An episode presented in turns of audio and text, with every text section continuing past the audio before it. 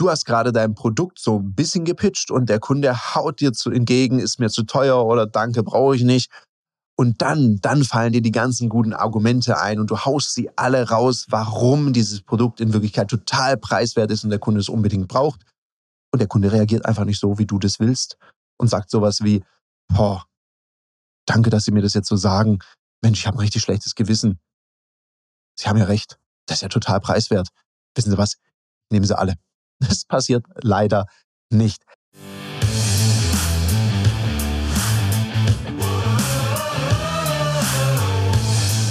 Herzlich willkommen bei dem Podcast Die Sales Couch Exzellenz im Vertrieb mit Tarek Abodela. In diesem Podcast teile ich mit dir meine Learnings aus den letzten 20 Jahren Unternehmertum und knapp 30 Jahren Vertrieb. Herzlich willkommen bei einer weiteren Folge von der Sales Couch.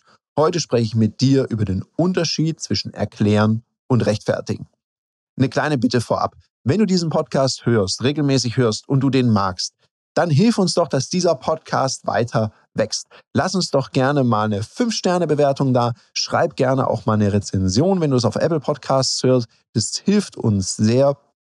Natürlich auch, wenn es mal eine kritische Anmerkung gibt, lass uns das auch gerne wissen, damit wir für dich den Content immer besser und besser machen können. Wenn du mal einen Themenvorschlag hast, lade ich dich ganz herzlich dazu ein, dass du uns einfach mal am besten auf Instagram, das ist ein Kanal, den nutzen wir sehr gerne, da findest du mich unter meinem ganz normalen Namen, Tarek Abulela, dann schreib mich doch gerne mal an und sag doch mal, was du dir für ein Thema wünschst. Was natürlich nicht geht, weil ich kriege das dann immer wieder so ganz spezifische Fragen mit einer Firma und die kann ich natürlich nicht beantworten ohne ein gewisses Hintergrundwissen. Also da müsste sie tatsächlich mal anrufen und darauf eingehen. Fangen wir mal mit dem Thema an. Unterschied zwischen rechtfertigen und erklären. Da liegen Welten dazwischen, weil in dem Beispiel, was ich eingangs genannt habe, ist es ja häufig so, und das habe ich in vielen Jahren Praxiserfahrung oder auch wenn wir mit Verkäuferinnen und Verkäufern unterwegs sind und uns anschauen, was wird da beim Kunden oder bei der Kundin getrieben, dann erlebe ich das immer wieder. Dann werden Produkte manchmal ein wenig schludrig präsentiert. So nach Motto, ah, das ist unsere neue XY-Maschine, die liegt bei 300 Euro. Naja gut, dass es die Maschine ist, wird wohl stimmen. 300 Euro wird wohl auch der Preis sein. Dass das die neue Maschine ist, ist, glaube ich, unstrittig. Das Einzige, was man diskutieren kann, ist der Preis. Und das machen dann Kunden auch gerne, vielleicht weil sie auch die Erfahrung gemacht haben, es lohnt sich. Wenn dann jetzt die Erklärung kommt, warum diese Maschine oder diese Dienstleistung seinen Preis wert ist, dann setzt es bei deinem Gegenüber was voraus, nämlich ganz viel Größe. Was meine ich damit? Ganz viel Größe. Der müsste ja einräumen, oh, da war ich ein bisschen voreilig. Jetzt, wo ich das alles weiß, sieht die Welt völlig anders aus. Und so ist es halt selten, dass sich dann jemand an die Stirn klatscht und sagt, ach Mensch, jetzt, jetzt muss ich sagen, ne? Ich dubbel, wie konnte ich sowas sagen? Das ist natürlich total preiswert, ich brauche das unbedingt.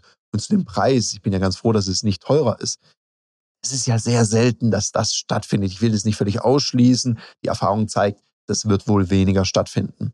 Und aus dem Grund gern mehr Liebe beim Pitchen deiner Produkte. Also baue das anders auf und erkläre es vorher. Weil wenn die Argumente vorher kommen, ist es eher eine Erklärung. Gerne auch mit weil. Wir haben das bei der, der Maschine so umgesetzt, weil wir die Erfahrung gemacht haben von unseren Kunden, dass die sehr unzufrieden sind. Es muss stoßfester sein, es muss einfacher handelbar sein, whatever. Und aus dem Grund haben wir hier eine Maschine konzipiert und sie investieren für diese Maschine so und so viel Euro inklusive so und so viel Jahren Garantie. So. Das ist die typische Sandwich-Methode, wenn du dann noch mit einer Frage endest. Also erst einen Nutzen, dann die Investition, dann den Zusatznutzen und eine Frage. Und die Frage kann heißen, wie finden Sie das? Was halten Sie davon? Wie sehen Sie das? Ab wann wollen Sie es gerne nutzen? Wie viel davon brauchen Sie? Whatever. Da fällt dir ganz, ganz viel ein. Wichtig ist halt einfach, dass du hier sauber arbeitest. Es gibt ja sogar soziologische Studien dazu, dass die Leute getestet haben, Menschen lieben Erklärung und hassen Rechtfertigung. Wenn du zum Beispiel an einer Schlange vorbeiläufst und sagst, muss nur kurz schnell vorbei, weil ich brauche ein paar Kopien, ich bin spät dran dann ist das mit einer Weilbegründung funktioniert stärker, als wenn du sagst, entschuldigen Sie, darf ich bitte vor, ich bin spät dran. Es wurde getestet. Ich habe das selber, ich habe das gelesen, habe gedacht, niemals klappt das, nie. Ich habe das an der Uni getestet, ich habe es am Kino getestet, ich habe es schon am Flughafen getestet. Man sollte es nicht zu viel machen, weil es ist unhöflich. Und auf der anderen Seite wollte ich es einfach wissen, weil ich bin manchmal ein bisschen skeptisch. Ich muss die Sachen ausprobieren. Also habe ich da mal ausprobiert und kann dir sagen, es ist ein, also es ist krass, wie gut es funktioniert.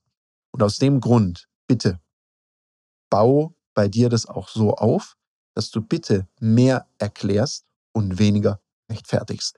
Und das ist alles, last but not least, eine Frage des Timings.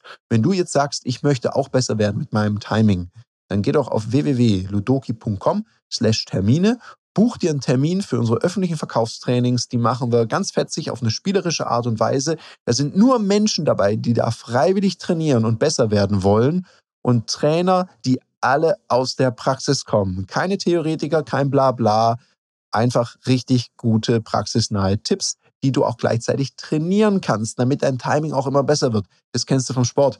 Dein Timing ist ja nicht gleich gut, sondern das hat mit Training und Üben zu tun. Und Verkaufen, es bringt dir natürlich schon was, wenn du hier in diesen Podcast reinhörst. Noch mehr bringt es dir, wenn du das auch in die Praxis umsetzt und vorher in dem geschützten Raum übst. In dem Sinne, ich bin raus und wünsche dir eine umsatzstarke Woche.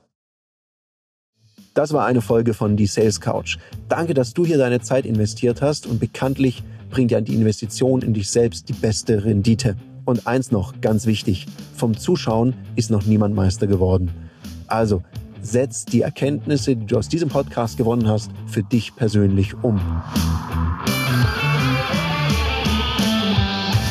Wenn dir der Podcast gefallen hat, dann lass mir eine 5-Sterne-Bewertung da, hinterlass einen Kommentar und vor allem abonniert diesen Kanal, damit du in Zukunft keine Folge mehr verpasst. Und wenn du jetzt das Gefühl haben solltest, dass du jemanden kennst, der diesen Content auch unbedingt erfahren sollte, dann teile den mit ihm, weil Sharing is Caring und in diesem Sinne viel Erfolg beim Umsetzen.